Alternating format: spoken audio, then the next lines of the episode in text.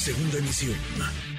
Manuel López San Martín, en MBS Noticias. Le agradezco mucho estos minutos al senador Higinio Martínez, aspirante de Morena al gobierno del Estado de México. Senador, gracias, ¿cómo estás?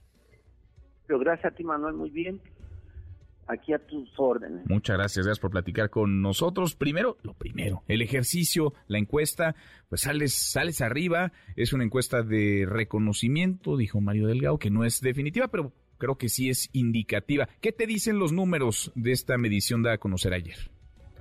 Mira, ser el primer lugar, el puntero, como se le dice, entre 48 hombres que se anotaron en Morena para, buscar esa posición eh, que llamamos hoy coordinador para el estado más poblado del país, pues es una satisfacción estar en primer lugar, que Higinio Martínez encabece a los hombres, a los hombres, porque fueron dos encuestas, una de hombres y una de mujeres, como bien lo decías, pues eso eh, fortalece el ánimo y lo que yo digo es el, propio reconocimiento de dos años de estar recorriendo estos últimos dos años todo el Estado de México, hablar con miles de personas y recibir el apoyo de muchísima gente, dirigentes. Ese es el resultado de estar en primer lugar. Ahora, digamos, entre los pues entre los dos eh, aspirantes, si es una mujer o un hombre, pues ahí estamos en, en, posibilidades. Espero que en la pues, me encuesta que ya se toman en cuenta otros elementos, conocimiento, experiencia, la alta, no sé tantas cosas que van a, a tratar de consultar a la gente, pues esto nos ayude todavía más. ¿Tú estás confiado en que ese es el mecanismo? Vaya, no es nuevo, es el que Morena se ha dado para elegir a sus candidatos desde hace un buen rato. ¿Tú estás, eh, digamos, tú estás seguro que ese es el mejor mecanismo para, para elegir al candidato, a la candidata? Mira, este es el mecanismo que hoy está establecido, yo lo acepté eh, y, lo dije desde que me anoté, me registré, acepto las reglas del juego y participo y, entonces gane o pierda yo las acepto. No voy a hablar ya hoy si es el mejor eh, mecanismo. Morena ha utilizado muchos mecanismos, tómbolas, consultas, encuestas, pero es el que hay hoy para el Estado el que acepté el que respetaré el resultado eh, y en el que confío, como ya se dio en esa primera muestra, de que vamos bien si ahora se toman en cuenta los otros aspectos que requiere. ¿Para qué? Pues para, para gobernar el Estado de México, aunque es muy difícil para mí hablar en, con estos términos, gobierno, candidatura, que no me lo permite la ley y el INE anda a la casa de nosotros.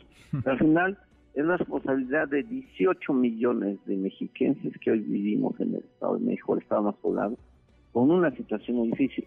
De ese tipo es el tamaño de la responsabilidad que tiene el partido hoy para nombrar a la persona que vaya a no salir adelante en una contienda electoral, sino que salga adelante y cumple el anhelo de cambio que quiere la gente en el Estado de México. Ese es el tema, lo fundamental de todo este proceso que estamos viviendo en Morena y se está viviendo en todos los partidos en el Estado de México. Ahora, ¿qué tan unidos andan en Morena en el Estado de México? Y te diría, además de Morena en el Estado de México, digamos, el grupo en el que no pocos te ven, no solamente, digamos, como, como integrante, sino como líder, como cabeza, ese llamado grupo Texcoco, al que pertenecerían también eh, Delfina Gómez, Horacio Duarte. ¿Cómo anda la unidad en, en Morena? Porque esa es clave, a veces el pleito interno es el que termina fracturando más y a veces los pleitos en casa son más son llegan a ser fraticidas, pero no, afortunadamente ahora en Morena yo lo veo bien, no solo es un deseo, lo veo bien. Eh, sí, eh, las personas que mencionas somos tres texcocanos, dos de ellos hoy somos los que salimos al frente, una mujer y un hombre. Eh, no hay un grupo Texcoco, pero bueno, pues así se le ha ubicado, pues ahí está.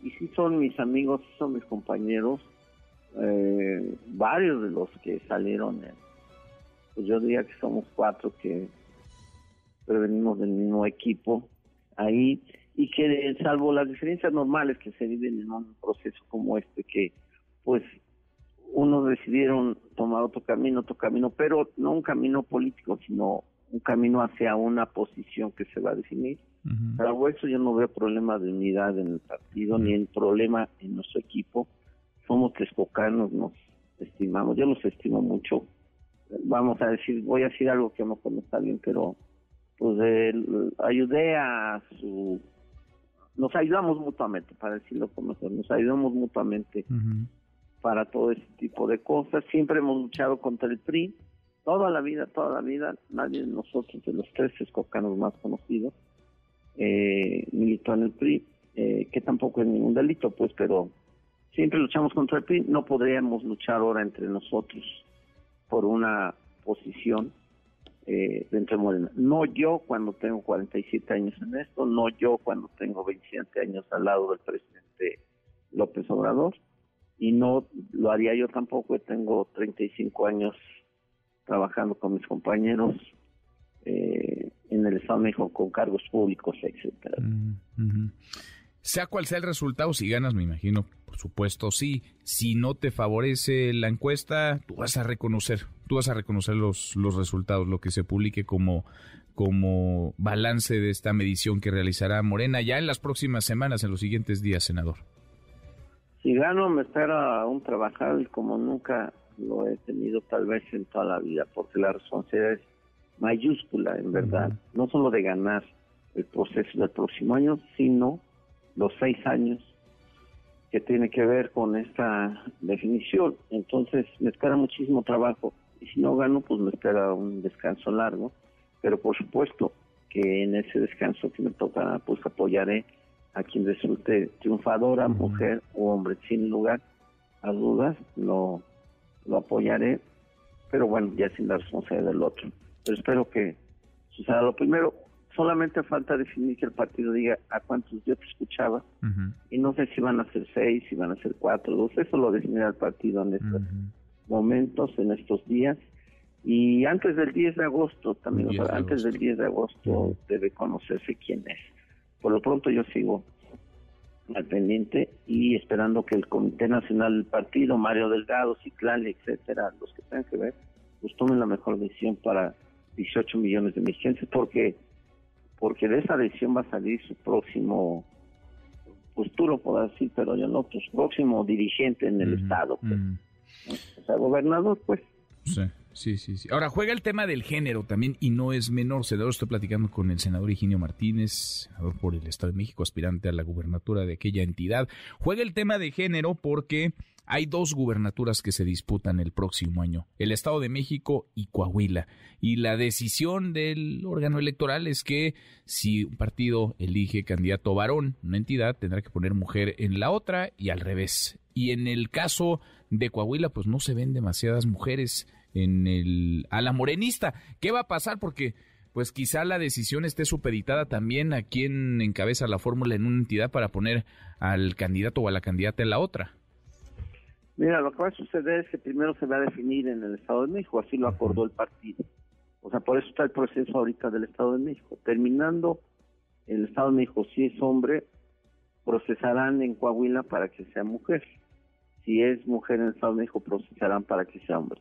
Y yo lo digo con respecto a la opinión de algunas personas que dicen que en Coahuila no hay mujeres. Claro que hay, hay mujeres en todos lados competitivas, con ganas, eh, en el Estado de México hace seis años no había alguien conocido y en el 17 y, salió y salió este adelante. Es, que no no hay problema. Si en el Estado de México es hombre, que yo espero que sea hombre por obvias razones, yo soy aspiro a esta responsabilidad. Este en Coahuila habrá una mujer que sea competitiva seguramente porque va con la fuerza del partido, lo que nos ayuda mucho. Hay que reconocer, el partido nos ayuda mucho a quienes aspiramos a ese tipo de responsabilidad.